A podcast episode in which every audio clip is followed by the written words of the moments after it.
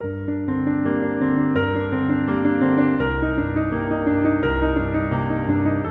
家好，欢迎收听《成长中的咨询师播客》，我是本期的主持人常少晨。成长中的咨询师播客旨在为同行朋友提供一个渠道，了解华语世界行业中同行的精彩经验与他们走过的弯路。我们也会请到其他领域的助人者，分享不同思路的治愈经验。我们更是希望将热点甚至争议中立的呈现给大家，促进行业中的交流。成瘾是心理咨询和治疗中常见的一个临床议题，在中国大陆，吸毒成瘾又是一个敏感的领域。然而，专业人士普遍认为，成瘾本身一来并不是问题的症结所在，二来戒瘾需要大量的心理支持与干预。而目前在中国大陆，毒品成瘾者这个群体是一个怎样的存在呢？他们正在接受什么样的服务？在未来又需要什么样的支持呢？本期播客，我们请到了在戒瘾领域也有多年临床和管理的工作经验的刘雪丽和王佑宇两位同行，来聊一聊和戒毒群体一起工作的经验和感悟。本期播客将分为三集，您将听到的是第三集，嘉宾会在本集中为心理咨询师和治疗师介绍一下国内的戒毒资源，像他吸毒有成瘾。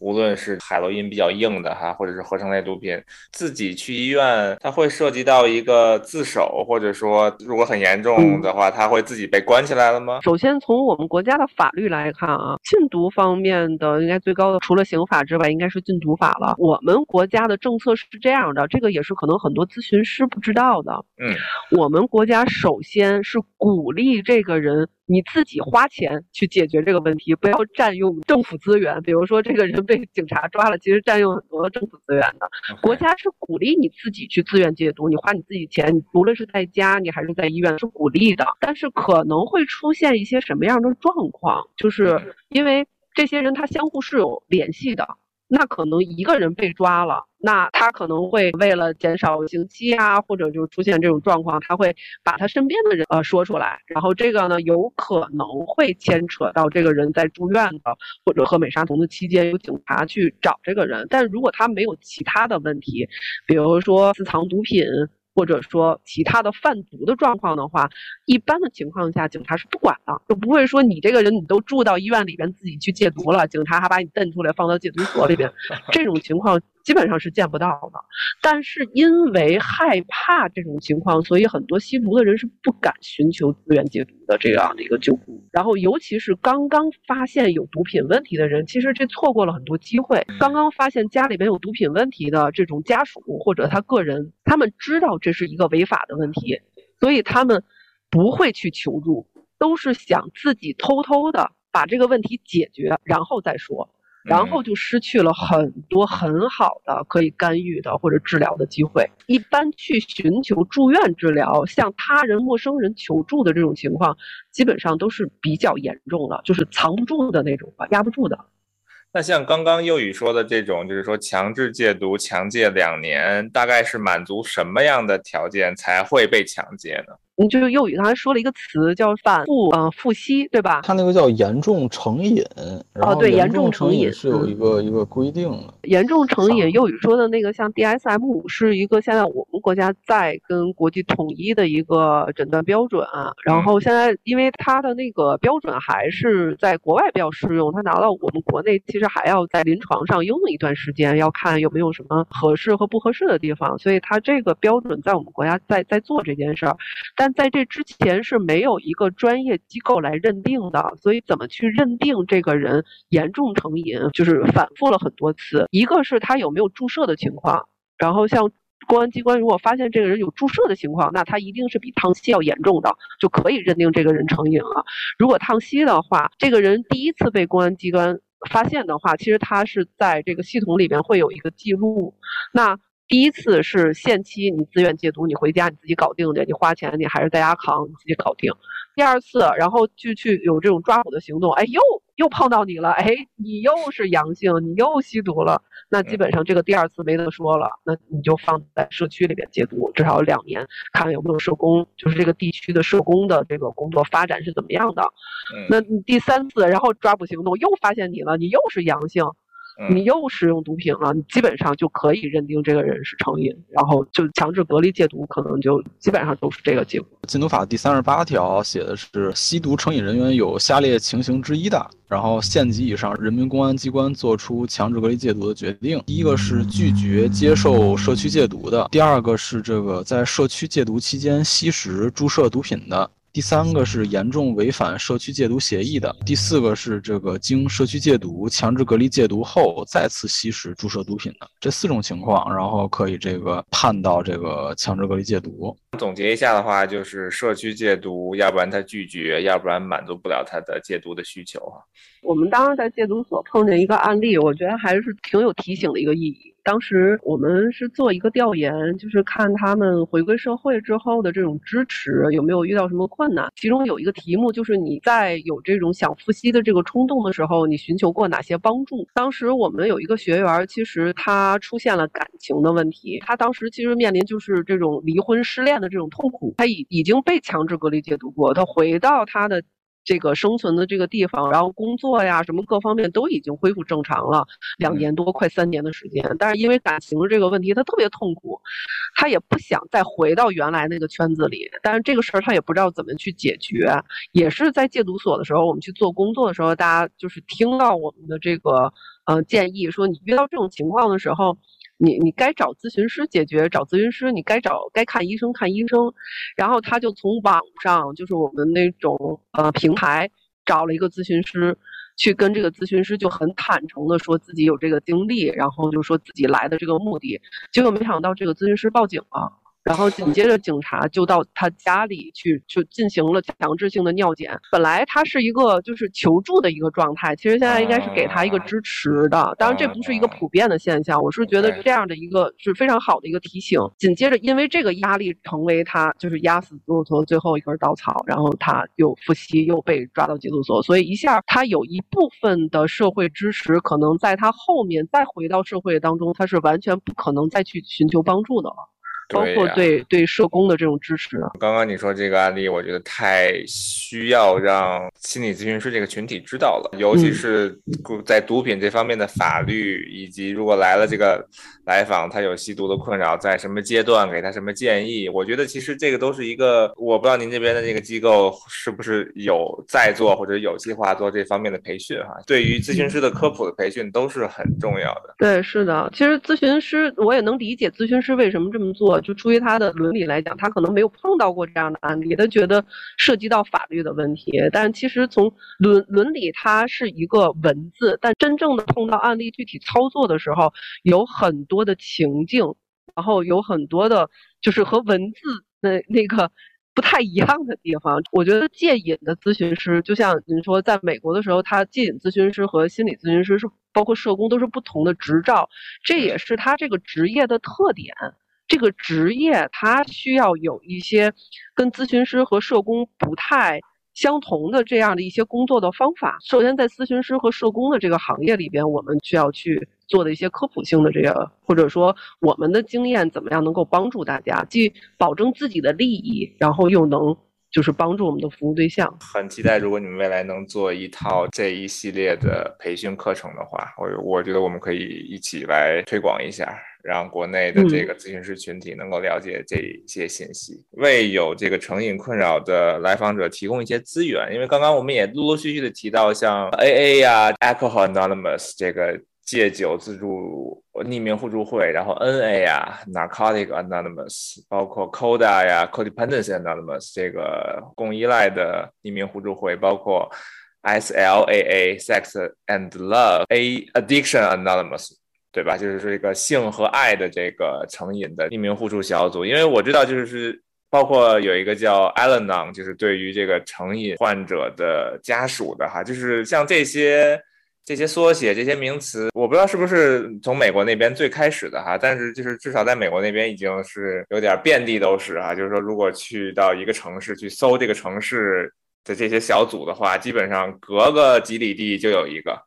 尤其是在新冠期间，都是在网上每天都有。但是我好奇，就是说，因为这种 anonymous 它是戒瘾的 twelve step 的一个十二个步骤的一个治疗的一个模型。因为我知道它背后可能有一些 higher power，就是一些宗教的或者一些那种灵性的东西。我好奇，呃，根据您两位的了解。这样的模式在国内目前发展的怎么样呢？我是大概是一八年吧接触到的 NA，讲叫 Narcotics Anonymous，它叫麻醉品互助会。然后更多的现在指代的是这个毒品匿名毒瘾者互助会，它是由一些有这个毒品问题的成瘾者共同组成的。然后通过十二步骤的方法，通过开会，然后互相的分享，保持相互之间的不再使用毒品的这样一个互助会。我第一次一八。八年一八年八月一号，特别清楚这一天。然后去到的这个 NA 的互助会，当时在西单的一个小胡同里头，就是西单那边附近的一个胡同里头。会议的这个这个组织人叫我去的时候，我还挺害怕，就是他那个地方我都不知道，就类似于一个川渝小吃，你知道吧？就是去那个那个小餐馆吧，你跟人家讲说那个说我来找一个互助会，你知道，作为一个社工，你你去找这样的一个地方。然后老板娘跟我讲说，互助会我们这儿没有。然后我说那个就每天。天晚上就这个时候，他们都都会过来的一群人。然后老板娘说：“哦，他们那个来吃饭的那波人吧，就里头那个屋老给他们留着。”然后就去了，你知道是这样一个地方，然后是一个餐馆。当时第一次去了以后，也不太懂规则嘛。然后那个叫我去的那个那个组织人就跟我讲说：“咱们这个互助会呢是这样，就大家先读书，然后再做分享。然后因为提前到了一些嘛，然后在那个互助会的时候，我说那那有什有什么要注意的吗？然后他说，因为我不是这个这个成瘾者。”就是我不是这有毒品问题的人，所以我不能发言，我只能听。但是呢，中间会中间因为晚上嘛，他们会一起吃饭，规则是点每个人点一道菜，然后大家可以一起吃，然后最后大家 A A。当时因为那个时候也在上学嘛，然后就是上课了时候，老师也会讲到，就是互助小组。然后这种 group work，然后就是大概是什么样子的？我的印象里头就是围成一圈儿，一人一个小板凳，然后坐好分享，该念什么念什么，就就咱们很传统的一个团体的一个工作的一个形式。我当时是以为是这样的，然后去了上菜了以后呢，这个会还没开始，然后就大家先吃，然后你要 一边吃饭一边大家要念这个十二步骤的每一步都是什么。然后念今天分享的内容，我今天这个保持操守多少多少天了。再到后来就是那个小饭店，我就搬家了，去到过当时是那个医院的一个精神一个精神病院里头，然后他们那个精神病院的那个一个主任还蛮好的，然后给了我们一块这个地方。然后每周给了我们一个时间段，说你可以来我们这边使我们的这个咨询室。他们这儿的患者呢，也也有的很好奇，就会过来看我们到底在干什么。然后这个 N A 这个地儿就搬到这个医院里头了。搬到医院更有意思，我们是在住院区，住院区它是要锁门的，就是我们都进去以后，他把那个门一锁。然后有一阵儿就发现，就是很多我们的那个就是会员就不愿意来了，因为有这个锁门这个动作。就他们很多人觉得就是好像要被关起来了，然后就很就是就是心里会有一些有些别扭，有些压抑。然后后来又换地儿换到了一个一个戒毒医院，当时他们那个医院的院长呢，也是把一个那会议室让给我，一个他们那员工开会的会议室，特正经，那个就很好。然后就大家会会晚上陆续的来。当时是我参与的第一个小组，现在叫 Home Group，这个 Group 对我来说就是我的一个 Home Group，就是我第一个参与的小组，给我。印象最深的、关联最深的一个小组，嗯，然后再后来去参加到 AA 的小组，然后会旁观一些这个 AA 的小组在做什么，当然是开放的这种，它有的是封闭，它它是外人是不许去的，你要去这个 open meeting 才可以去去去旁边去去听，然后我还去过 Allen 的小组，就是家属的小组，然后那个感觉会完全不一样，家属就是家属，他是跟。戒酒的跟戒毒的完全是两拨人，会感觉到很控制。我是旁听的，你知道吗？就是我是旁听的，他都要控制我，就是说啊，你要不要上去去尝试一下啊？就这种感觉。家属是这样的，然后会员呢，就 A A 和 N A 的会员就很有意思，就是他们很自我，就也不管你吃了一半饭了，他才发现哦，你还在这儿呢，你是你是来干嘛的？然后会是这样的一群人。后来我发现，就是国内为什么这些组织会少？嗯，就是毒品的这个 N A 的这个组织，我先先先单说，就是它毕竟涉及到一个违法犯罪的问题。嗯，跟那些警察也交流过，说我们我们要去干这个事儿的话，就是警察会觉得你们聚集在一起是有风险的，是有这个是有这个法律风险，他们不愿意让我们聚集。二个我觉得是缺少带领的人。像 A 的话，他是最开始的一八八几年，比尔他是一个医生，然后他和他的成瘾者，他和他的这个患者一起来建的这个。A A 的这个会嘛，是的。那我觉得像国内的话，安定医院和北大六院的两个老师，然后把这个 A A 的会带到中国嘛，然后中国才开始有这个互助会。那么我觉得光靠患者本身去发展这种互助会。那他很难的。首先，他自己可能就没有咨询师，或者甚至都没有一些人文或者是这种社工、心理这类的一些背景的话，那他可能发展不到这个程度。国内可能需要的是，不管是社工还是心理咨询师，那他可能至少要带一下，就是有一个第一推力，先把这个事儿推起来，让这个咨询师。能够先把这个小组带起来，就跟当时带进 AA 的这两个医生一样，他们是当时在病房里头先做的 AA 小组。我觉得，如果咨询师知道这个东西怎么做，或者至至少知道 NA 跟 AA 是什么的话，他至少先能组织起来一波人，哪怕说，哎，就用团体的方式，结合十二步骤的内容，先把这个团体先带起来，先能转起来。然后这个团体能吸引一些人的时候，然后把这些人，哎，那那你需要更进一步康复的话，那我可以给你转接到这个 AA 的这个小组当中。给你转接到这个 N A 的小组当中，甚至我这个小组如果发展比较好的话，我咨询师我可以退出，我这个组就由这个小组成员你们自己来组织就好了，然后我再去建立一个新的小组。我觉得刚刚你说这我特别有同感，就当时在美国那边工作的时候，我也去旁听了一些 A A 的 meeting，然后包括我的许多同事也都是 A A 的成员。就是他们也是戒毒的康复者嘛，他们可能参加 AA，就是也这边一边在工作，然后每周末去参加 AA 的 meeting。至少我接触的成瘾的社区里面，AA 的这个就是至少是这个十二个步骤已经成为他们社群当中的一个很核心的一个文化。然后同时在带领这个 meeting 的这个人是，我觉得相当有经验。我觉得比大多数稍微了解一点戒毒戒瘾的咨询师的经验要多得多，因为他知道团体里面每一个人在什么阶段，然后呢谁是谁的 sponsor，然后新来了什么人，然后新来了什么人要怎么融入这个群体。就是相当于他有一个很强的一个责任感，来把这个团体给搭起来，而且是一个公益。当时我就想，哇，那这一群人相当于一定非常有责任感，有这个成就感，包括有使命感。最开始做这个人，就是他自己可能要有这个经历，要有戒瘾的经历，同时他也要有很强的使命感，对于同伴的很强的那种人文关怀，才能做这个事情。所以我觉得他的这个要求是很高的。对，幼鱼讲他刚去的时候那段，我老觉得特逗。当时那些会都是我带他去的，他还介绍他的那个学弟学妹，包括带一些老师过来看。嗯，A 在中国发展的非常好，就是两千年的时候，A 引入中国前几年有人做过调研，全国差不多有三千多的会员，现在正在 A 的。我记得那时候我看到他们从国外拿回来的那种就是 IP。就那种宣传的折页会讲，比如说美国加州一个什么什么样的地方，然后从早上七点开始到晚上十一点，然后每个时间段，然后不同的地方都有会。当然，我看到这个，我觉得特别震惊。现在在中国也是这样的，因为疫情的关系，大家都突然就转到线上了。那现在在中国，其实每天。从早到晚，就是中国人的会，然后早会、中会、晚会都是有很多的会，不同的人在选，根据自己的时间选择不同的会，而且 A 发展到什么程度了？这个也是，就是 A 是一个比较成熟的一个呃发展的这样一个模式了，然后包括它的会议的这个分支。就是我们说，它开始出现同质性的这种会议，就比如说女子会、LGBT 的会，这种会都开始产生了。然后最早我知道他们有一个现场会的男子会，叫做“失恋星期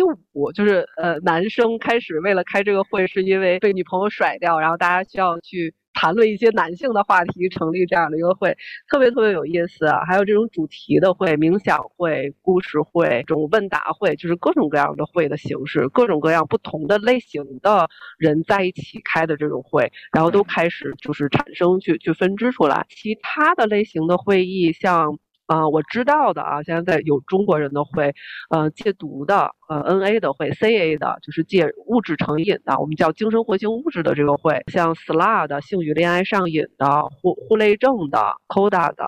呃，食物依赖的，就是叫什么 F A 食物障碍的，然后还有负债的，但是现在我目前还没有听说过赌博和网络的，就是这个会还是蛮多的这个类型，但是其他的会就没有 A 发展的好。嗯，但我听他们好多国外的会员讲，其实，在很多的地区，最早发展起来的都是 AA 的会。就 AA 这些人一旦发展起来的话，其实会出现一个状况，就大家酒的问题停下来之后，我们说成瘾它是一个疾病，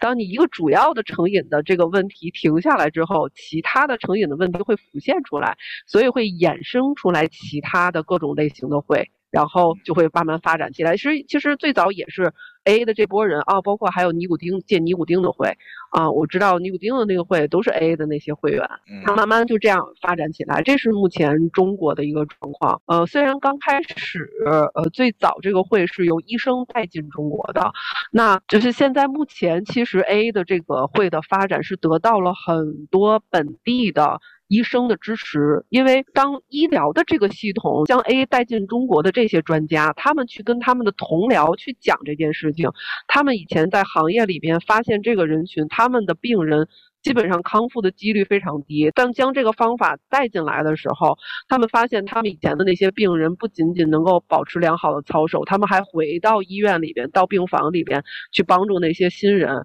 其实对医生、对护士也是很大的鼓舞，所以他们会跟他们同僚去介绍这样的一个方法，去推荐。如果一个地方发展的话，确实我觉得初期的时候是要有一些专业人员介入进来的，尤其这个地方它没有一些新的。会员的时候，但是现在目前 A 的状况就是，它其实不太需要专业人员去带了，它，但是它需要专业人员给一些，呃，我们管那个叫合作机制，比如说，你看现在在北京的情况，A 的会员跟这种像。嗯，大的这种精神类的这种医院的这种合作都是非常紧密的。那个老外的会有有一个现象很有意思，就是他们会问有没有需要签字的，然后说留下来，主持人最后会给你签字。然后我就想签什么字呀？然后我就看他们是那个法院的那个判决书，什么酒驾的，然后肇事的，然后会判决他们来 AA 参加多少多少场的会议，然后每次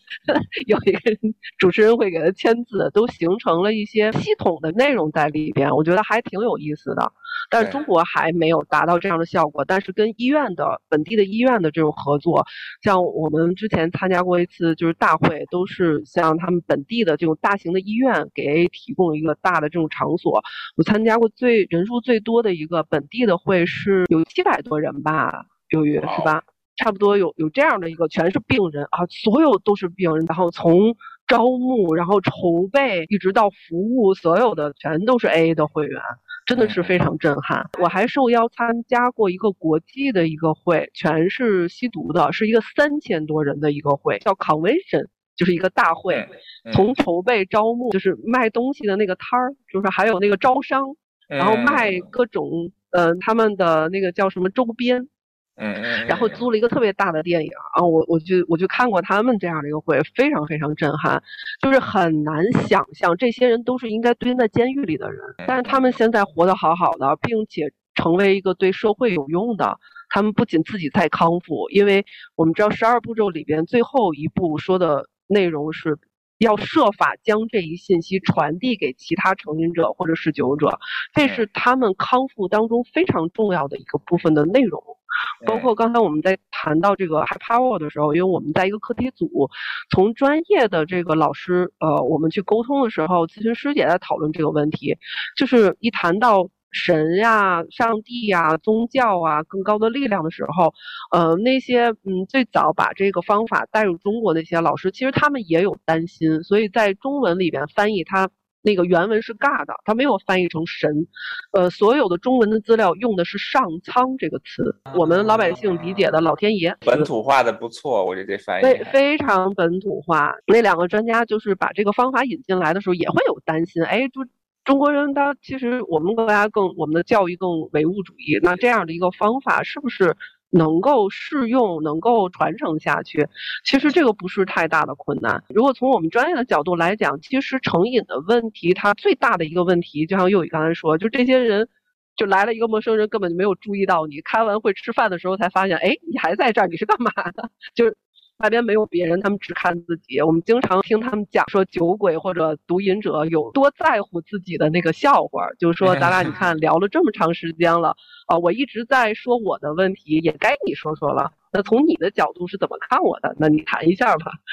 一直围绕的主要的问题都是我，所以成瘾者最大的问题就是自我太大了。里边提到一个上苍的概念，或者说一个 high power 的概念，它。不是具体指哪个神或者宗教，嗯，他只是希望这个人知道自己不是宇宙当中最大的力量，他要放下自我的这个部分，哪怕他的这个害怕，我刚开始的时候就是更高的力量是咨询师，是他的助帮人，哪怕是这个会议，甚至可以想象是他家族亲人对他的这个期望都是可以的，只要不是他自己，剩下是什么？都没关系。当然，后期的话，如果他需要，当然也鼓励他去寻找一个他自己觉得比较适合他自己的一个信仰或者一个宗教。当然，这个都是鼓励的，但绝对不是说你必须要有一个宗教信仰或者你相信点什么才能把这个方法去运用到他的康复当中。这个是当然我们在在聊这个问题的时候，我觉得也蛮有意思的。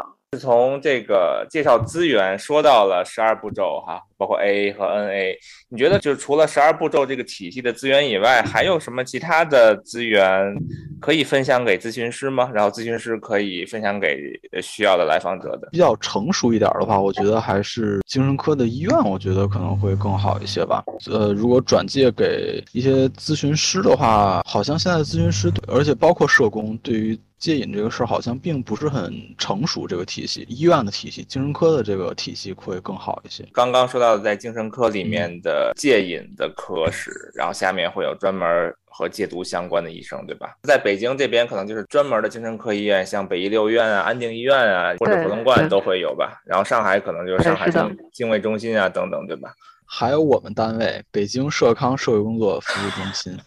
必须被我们单位打广告。对呀，对呀。说到这儿，呃，如果未来您那两位希望什么样的同行可以联系到您这边，有未来的呃一些合作前景吗？第一个是刚才讲到的那个关于戒瘾咨询师的这个培训这个事儿，光靠两三个人来来干这个事儿，他是干不完的。我们需要服务的这个人很多，就跟排不上号一样。所以如果说更多的咨询师能够对这个问题有所了了解的话，就是这样的话，我们资源点也会更多，不会说一提到转借给谁的话，我们可能想不到哪个咨询师会很靠谱。但是如果通过就好像一个培育类的项目，然后人家一说，哎，社康的这个戒瘾咨询师的培训很靠谱，那谁谁谁经过这个培训以后，那我们可以把相关问题的人转介给这样的咨询师，我会觉得是一个类似于品牌一样的东西。如果听到这个播客的听众里面有咨询师，也对成瘾很了解，或者说很擅长，或许可以和您那边联系，未来有一些合作，然后大家一起做一些科普或者说培训，就像一个黄页一样，像咱们这边也在做黄页这类的资源，它可能会有一个分支的选项。就是这个擅长擅长的这个选项里头可能会多一个成瘾类问题，那那可能会是这样的一个东西。对，我觉得这是一个很好的想法，因为之前几期播客我们一直在做和人格障碍相关的嘛，所以就是前几期播客的嘉宾郭文涛医生嘛，然后他很想做一个跟擅长治疗人格障碍的咨询师的一个 network，就是的一个黄页或者说一个联系，然后同时想引进海外的一些治疗人格障碍的培训，听起来其实您这边也很适合来做这么一个事。特别想做的就除了戒瘾咨询师的培训啊，我们特别想推那个，就是减低毒品伤害，它是有一套课程的，就是这里边也有很丰富内容，那个是更适合一线的呃社工。或者是 NGO 的那个工作人员去接触这些有毒品问题的人使用的。那像这个 harm reduction 的这个培训，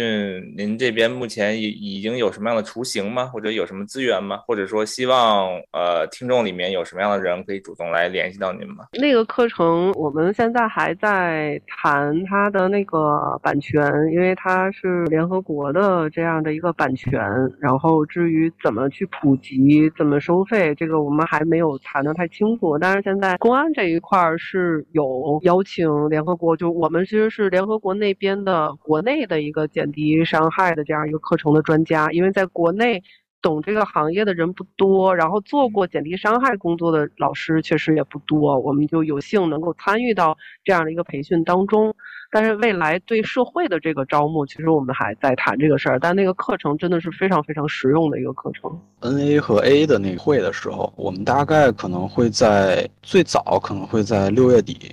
然后稍晚一点的话，可能会在今年十月份左右的时候，我们会推出一个关于 N A 的这个带领的这样一个培训。我们要做一个这样的一个团体，去培养一批能作为初始种子的咨询师，然后能去启动这个。N A 的这个会议的咨询师来有这样的一个小组的一个工作，这个可能是我们。最早六月，最晚十月，我们会做的一个事情。感兴趣的老师可以来关注我们的平台，来关注我们的这个公众号什么。我们会把呃您您这边机构的公众号的这个链接也放到播客下面，然后感兴趣的听众可以来直接联系。觉得就是这个工作它需要很长的一个时间积累，需要不断的去理解这个人群，可能需要抱着一个好奇的态度去不断的探索。这个可能是我最后想说的。就，做这个工作确实很不容易，所以成为这样的一个从业者，无论是社工、心理咨询师，还有民警，啊，需要在这个工作的过程中，除了自己专业上的呃技术的精进之外，其实要学会找到自己的支持系统，无论是呃对工作的信仰。还是支持自己的这种专业上的督导啊、同伴呀，就一定要找到能够支持自己继续往前走的这样的一个力量。其实做戒瘾的工作实在是很容易有挫败感，很容易有那个 burn out，很容易有职业倦怠感。所以在这个过程当中，无论是督导啊或者同伴支持啊，都非常的重要，对吧？是的。今天非常感谢刘雪丽跟王幼宇两位同行跟我们的听众朋友分享了一下跟戒毒相关的各种的信息吧。两位也会把机构的以及可能两位的联系方式留在我们的播客的下面。如果想寻求合作，或者想寻求督导，或者说想寻求相关的信息的，也欢迎来联系。这也是呃我们这边平台做播客的一个初衷吧。我们今天的播客就先录到这里，非常感谢两位的参加，谢谢。谢谢，感谢收听，我们下期再见。